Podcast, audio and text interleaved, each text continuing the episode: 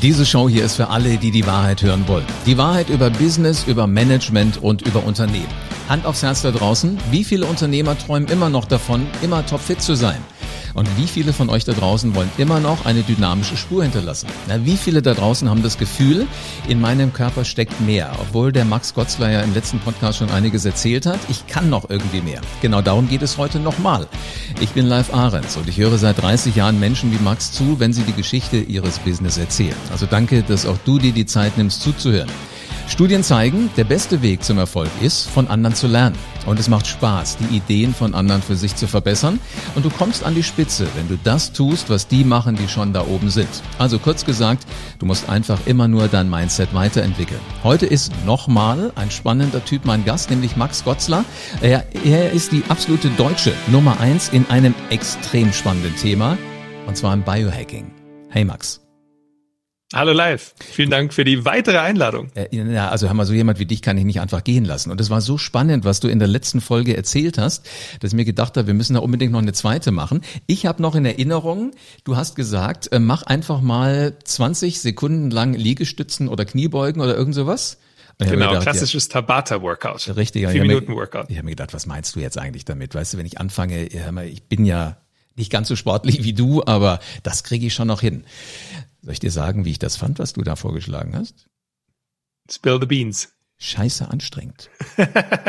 ja, genau, das ist auch das Konzept. Oh, da denkst du 20 Sekunden, das ist doch nicht lange. Ich habe ich hab den Eindruck gehabt, du hast irgendwie meine Uhr ferngesteuert und hast die langsamer laufen lassen, weil ich habe immer drauf geguckt, dass ich dann halt diese 20 Sekunden hinkriege. Das ist echt Wahnsinn. Was ist denn da jetzt in meinem Körper passiert, wenn ich dieses, dieses Tabata gemacht habe? Ja, also zum einen, indem du eben mit diesen Pausen auch arbeitest, fährst du deinen Stoffwechsel halt in sehr, sehr kurzer Zeit sehr hoch.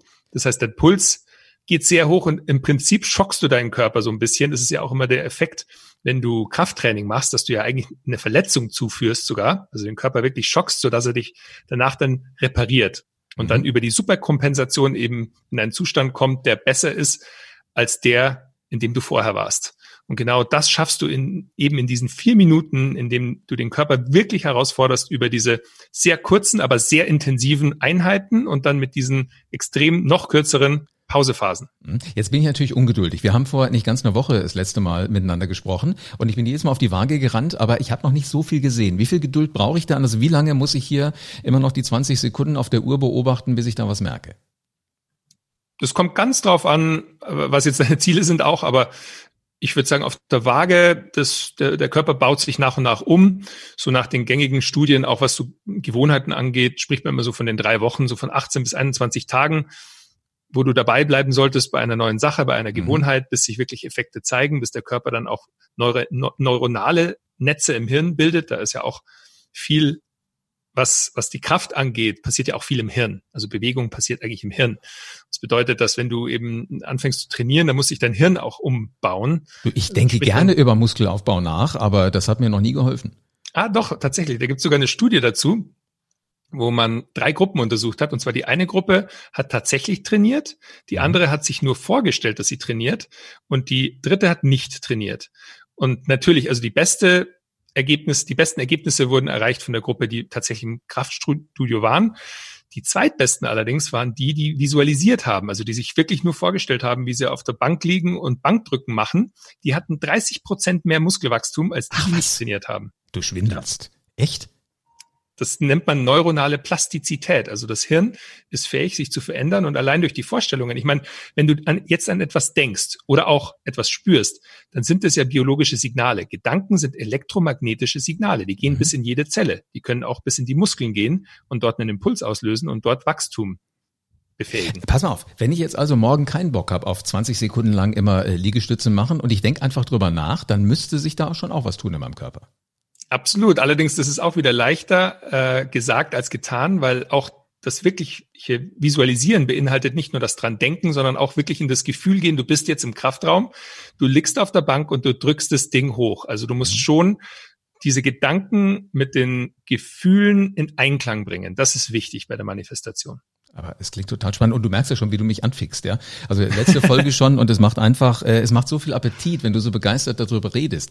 Ähm, ist, ist denn das, was ich jetzt mache, auch schon irgendwie so eine Art Biohacking? Also, dass ich mich äh, versuche, an diese Grenzen zu bringen, dass ich mich beobachte, dass ich da irgendwas mache? Gut, messen tue ich jetzt noch nichts. Äh, Wäre dann die nächste Vorsorgeuntersuchung beim, beim, äh, beim äh, Hausarzt? Absolut. Also alles, was du letztendlich auch dann biologisch erklären kannst, würde ich sagen, könnte auch Biohacking sein.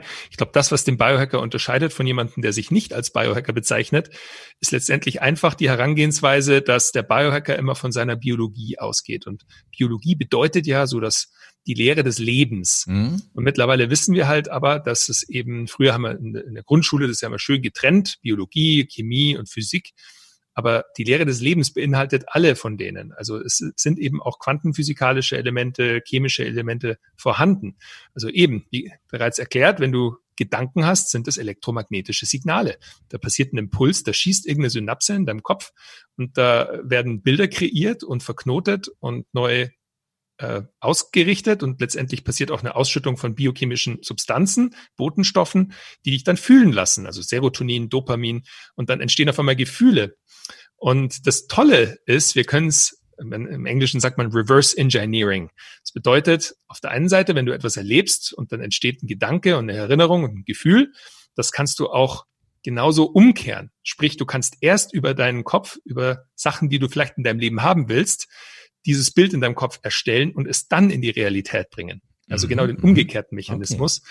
Und das nennen dann zum Beispiel die Yogis auch Manifestation. Und das Tolle am Biohacking ist, dass wir jetzt Methoden haben, viele von diesen alten Weisheiten, die teilweise wirklich schon tausende Jahre sich bewährt haben, mittlerweile wissenschaftlich erklären können, untersuchen können und das eben auf eine Ebene hieven, die nicht mehr im esoterischen oder okay. spirituellen mhm. Bereich ist, sondern im biologischen. Ah, super spannend, weil meistens war es ja immer so eine Philosophiefrage. Glaubst du dran, machst du es, glaubst du nicht dran, machst du es nicht. Aber jetzt könnt ihr sagen, pass auf hier, wir haben es gemessen, es funktioniert. Sag mal, ähm, Max, wie kriege ich denn jetzt so Biohacking in meinen ganz normalen Macher-Tagesablauf rein?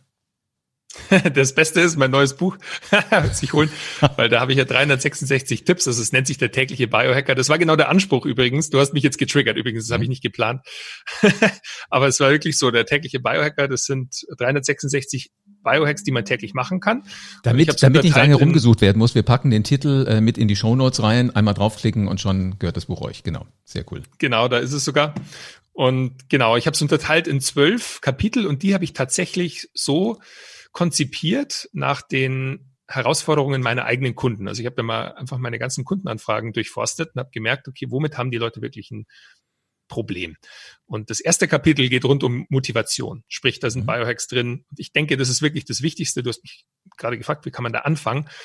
Weil Motivation ist ja also ist auch ein Konzept in der Psychologie, aber es besteht ja auch aus äh, biologischen Elementen, zum Beispiel der Ausschüttung von Dopamin. Dopamin mhm. ist so ein bisschen das Motivationsmolekül. Da bin ich gut drauf, Und, ne, wenn das kommt. Genau. Also zum Beispiel Nikotin oder auch Koffein sind dopaminfördernde Substanzen, genauso wie Aktivitäten wie Sex oder wie äh, irgendwas Lustiges machen. Also das jetzt, jetzt kommen Dopamin. wir in so einen spannenden Teil von von Biohacking. genau, ja, doch, ganz wichtig. Habe ich auch ein ganzes Kapitel übrigens dazu im Buch. Sehr gut. Thema Sex, Sexualität. Und ja, es, es ist sowieso eine, die, eine Aktivität, die übrigens sehr, sehr gesund ist. Also das ist etwas, damit kann man sich durchaus mehr beschäftigen als Biohacker. Genau. Und was ich immer mit den mit meinen Kunden auch mache, weil wir sind in einer Gesellschaft, wo wir eben sehr im Kopf leben und nach den Statistiken auch, also besonders wenn wir jetzt im Fitness- und Ernährungsbereich sind, funktionieren die meisten Sachen einfach nicht. Also wenn man den Daten Glauben schenken darf, dann scheitern über 90 Prozent immer noch der Leute mit ihren Vorsätzen. Und warum ist das so? Und da sind wir schnell beim Thema Motivation weil wir haben die Eigenart, dass wir uns schnell motivieren lassen von neuen Dingen, die aufregend mhm. sind. Ja, Eine neue Serie eben oder ein neues eben neuer Trend in der Fitnesszeitschrift, die du liest. Und dann fängst du damit an und hast auch die ersten Erfolge. Und dann so nach eben diesen 18 bis 22 21 Tagen, dann flaut diese erste, in der Psychologie sagt man promotionelle Motivation erstmal ab. Und dann wird die ersetzt durch eine Vermeidungsmotivation. Also sprich, das ist so ein bisschen im Business-Konzept das Beispiel, wenn jemand sehr motiviert ist, die ersten 100 Euro zu verdienen, aber dann auf einmal mehr motiviert ist, diese 100 Euro nicht mehr zu verlieren, anstatt hm, okay. nochmal weitere 100 hm. Euro zu verdienen. Und dieses Konzept, das ist eben in der Motivationspsychologie erklärbar durch diese sich wandelnde Motivation. Und deswegen, was hier hilft, und das ist eigentlich der Hack überhaupt, ist ein Anliegen zu haben, das jenseits deiner Ziele liegt. Also sprich, ein Anliegen ist unterschiedlich von einem Ziel, in dem es nicht wirklich messbar ist oder auch äh, nicht wirklich erreicht werden kann. Sprich, jemand, der zum, das Ziel hat, zehn Kilo abzunehmen, der könnte das Anliegen haben, hey, ich will Köpfe am Strand verdrehen oder ich will fit und gesund sein oder ich will ein Vorbild für meine Kinder sein. Ja, ja. Weil das kann er jeden Tag erreichen. Das ist aber kein Ziel, das ist ein Anliegen. Und äh, gibt es einen Stanford-Professor, der äh, Robert Sapolsky, der hat den privaten Forscher, der hat das mal wirklich aufgedröselt und was da auch im Hirn passiert und hat eben gesagt, wir Menschen haben die Eigenheit, auch im Vergleich zu Tieren, dass wir Anliegen haben können, die sogar jenseits unserer eigenen Lebenszeit liegen. Also sprich, jemand, der sagt, ich arbeite jetzt dafür, damit ich meinen Kindern mal was vererben kann. Mhm. Das ist ja ein Anliegen, das wird er nie erreichen, weil er zu dem Zeitpunkt nicht mehr am Leben sein wird, ähm, wenn er es erreicht. Und das ist ein Riesenvorteil. Und das heißt, es muss nicht sein, es muss nicht jenseits deines Lebens liegen, aber es kann bis zum letzten Tag zum Beispiel ein Ziel für dich sein. Du kannst zum Beispiel wirklich sagen, ich will ein Vorbild für mein Umfeld sein oder ich will andere inspirieren, eben mit der Arbeit, die ich tue. Zum Beispiel du hast diese wahnsinnig äh, tolle Stimme und du inspirierst Leute und du kannst eben mit dieser Stimme dein ganzes Leben lang arbeiten und Leuten Wissen beibringen. Danke dir. Das könnte ein mhm. tiefer liegendes Anliegen für dich sein, das dich jeden Tag motiviert, aufzustehen und wieder ans Mikrofon zu gehen und der, den Leuten deine Genialität zu geben. Das klingt nach einem Plan. das motiviert und das ja. führt tatsächlich zu einer Dopaminausschüttung, also sprich diesem Motivationsmolekül. Und das ist langfristiger. Also wenn du wirklich weißt, warum du aufstehst, dann bist du motivierter. Weißt du, was du, du, du hast im Moment wirklich einen wunden Punkt getroffen, weil ich habe ja eigentlich, also ich habe eigentlich mal eine Banklehre gemacht, ähm, musste aber danach noch Zivildienst machen, den habe ich bei einem Krankenhausradio gemacht. Und da habe ich es erstmal reingerochen, so in die Art und Weise, mit der Stimme zu arbeiten, mit Mikro zu arbeiten, mit Musik zu arbeiten, mit Hörern zu arbeiten. Dann habe ich 15 Jahre bei Hitradio FFH moderiert. Das ist in Hessen hier bei uns der größte oder der private Radiosender. Und äh, danach habe ich da erstmal wieder aufgehört, weil ich dachte, ich habe da jetzt alles gesehen. Aber das lässt dich nicht los. Und weißt du, ja. wie cool das war, als die Podcast-Welt auf einmal anfing? Habe ich gedacht, kann ich wieder alles äh, mir besorgen, was ich brauche und dann mache ich das Radioprogramm, was ich cool finde und nicht das, was die Plattenindustrie gerne hätte, was wir spielen und so weiter. Und dann auf einmal, hast du absolut recht, dann kommt das wieder. Also das begleitet mich tatsächlich so durch mein Leben durch. Also muss ich auch das finden, was mir Spaß macht, wo ich merke, das tut gut und dann mache ich das immer weiter. Ist, gehört das auch im weitesten Sinne zum Biohacking? Absolut. Also da gibt's ja diesen, diesen erstmal sehr plakativen Spruch, Energy goes where energy, äh, energy mhm. flows where energy goes. Und äh, im Prinzip, also es sind Energieflüsse, die da passieren. Und Feedback ist ein wahnsinnig starker Trigger eben für mehr Energie. Sprich, wenn du positives Feedback für etwas bekommst, was du machst, und das kann auch sein ein Krafttraining, das auf einmal sich ja in Erfolgen zeigt. Also sprich, du gehst ins, ins Fitnessstudio und du hebst ein paar Gewichte und dann wächst der Muskel und du kriegst Feedback, ah, es funktioniert, dann motiviert dich das dazu, weiter am Ball zu bleiben. Mhm. Und letztendlich, ich denke da immer an den Spruch des persischen Gelehrten Rumi, der mal gesagt hat, alles, was deine Mundwinkel nach oben zieht, mach mehr davon. und ich glaube, das ist so ein, für mich auch so ein Leitsatz, so auch im Business, so wenn sich Sachen gut anfühlen und auch wenn ich sie erstmal nicht rational erklären kann, mhm. aber irgendwie ich krieg ich krieg mehr Energie zurück, als dass ich hineingebe, mach mehr davon. Ja, so, das ist so ein, so ein Leitsatz, den kann man fast in jedem Lebensbereich eigentlich auch das Kompliment für die Partnerin oder den Partner. Wenn du irgendwie merkst, ach, das kommt gut an, wenn ich ihr wieder ein Kompliment gebe, wie schön ihre Frisur heute ist, mach mehr davon. So, also warum hast du jetzt gelacht, als du die Frisur deiner Partnerin erwähnt hast? Nicht aus irgendeinem, äh, nur weil die, vielleicht die Frisur nicht das Du hast die Form für heute früh gesehen. Ist. Jetzt hast du mich erwischt. Nein, aber letztendlich ist es egal, man kann sich alles Mögliche raussuchen. Mhm. Letztendlich wenn du merkst, es kommt was zurück und es fühlt sich gut an, dann einfach ein bisschen mehr hineingehen. Mhm.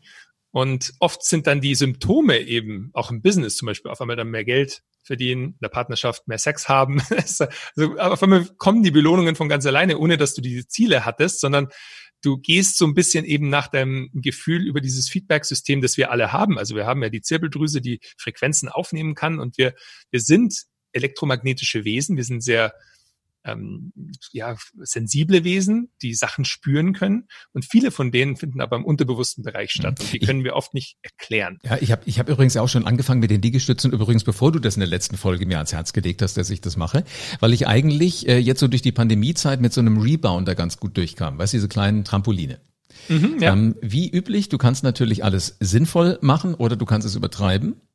Ich habe es übertrieben, genau. bis ich dann irgendwann ein paar Risse in den Sehnen in einem Knie hatte. Also da musste ich ewig warten, bis ich das wieder machen durfte. Und dann fängst du ja an, irgendwie erstmal mit deinem eigenen Körpergewicht so ein paar Sachen zu machen. Und am ersten Tag, als ich anfing mit ein paar äh, ähm, Liegebeugen, äh, Liegestützen, ich habe sieben, acht geschafft und danach war Schluss. Ich habe gedacht, das ist ja der Hammer. Ich habe gedacht, komm, das kämpfen wir jetzt mal durch. Also er wusste noch gar nicht, dass es dein Buch und dich gibt. Und auf einmal bist du schnell bei zehn, bei zwölf, bei 15. Und mhm. hör mal, ich bin ja aus diesem Zimmer rausgegangen, wo ich meine Matte liegen habe. Ähm, ich wusste gar nicht, wohin mit mir. Also das motiviert ja unbedingt. Als letztes jetzt, als Ausstieg hier aus, aus Folge zwei, hätte ich ganz gerne von dir nochmal so drei Biohacking-Tipps für den Joballtag. Was sollten die, die das jetzt noch hören? Was sollten die unbedingt ausprobieren, bevor sie auch spätestens dann dein Buch äh, natürlich lesen? Aber was, was sind so die Dinge, die wir denen schnell mit auf den Weg geben können, den selbstbewussten Machern? Also zum einen, was wirklich ein großes Thema ist in unserer heutigen Informationsgesellschaft, ist, wir sind einfach total reizüberflutet. Und ein ganz wichtiger Faktor für eine hohe Produktivität ist ein hoher Fokus. Was ist Fokus? Fokus ist gebündelte Aufmerksamkeit. Und unsere Aufmerksamkeit wird heute einfach viel zu oft gekidnappt. Und zwar von unseren Apps, von Facebook, von Instagram, von Netflix, Amazon, you name it. Und hier ist die große Herausforderung, weil hier gibt es noch wirklich nicht so die Regulationsmechanismen, die uns davor schützen. Das heißt, der Einzelne muss sich aktiv davor schützen. Sprich, mal die Benachrichtigungen auf dem Smartphone ausschalten. Vielleicht auch mal eine Zeit lang, man muss sich nicht gleich irgendwie abmelden, sondern die Social Media Apps entfernen, wenn man in der Arbeit ist. Und äh, also diese, dieses Ausblocken von Ablenkungen ist ganz wichtig für einen hohen Fokus also gebündelte mhm, Aufmerksamkeit okay. und Flow follows Focus. Das heißt, also Flow ist eben der Zustand, wo du dann wirklich tief eintauchst, wo du dich so selbst vergisst, wo die Zeit keine Rolle mehr spielt und du einfach dein Projekt machst. Das kennst du bestimmt, wenn du aufnimmst. Und hier ist einfach wichtig, dass das Handy nicht klingelt, dass keine E-Mails reinkommen. Also das ist Punkt Nummer eins. Mhm. Also Handy aus, gut. Genau. Zwei. Nummer zwei ist und das ist ein Tipp von Robin Sharma, den kennst du vielleicht auch, der das Buch geschrieben hat, der Mönch, der seinen Ferrari verkauft ah, hat. Ah, das kenne ich ja. Mit dem Namen hätte ich jetzt nichts anfangen können, aber das Buch ist cool. Und das habe ich, das ist eine Technik, die habe ich verwendet, um mein Buch zu schreiben. Und die nennt sich bei ihm 1991.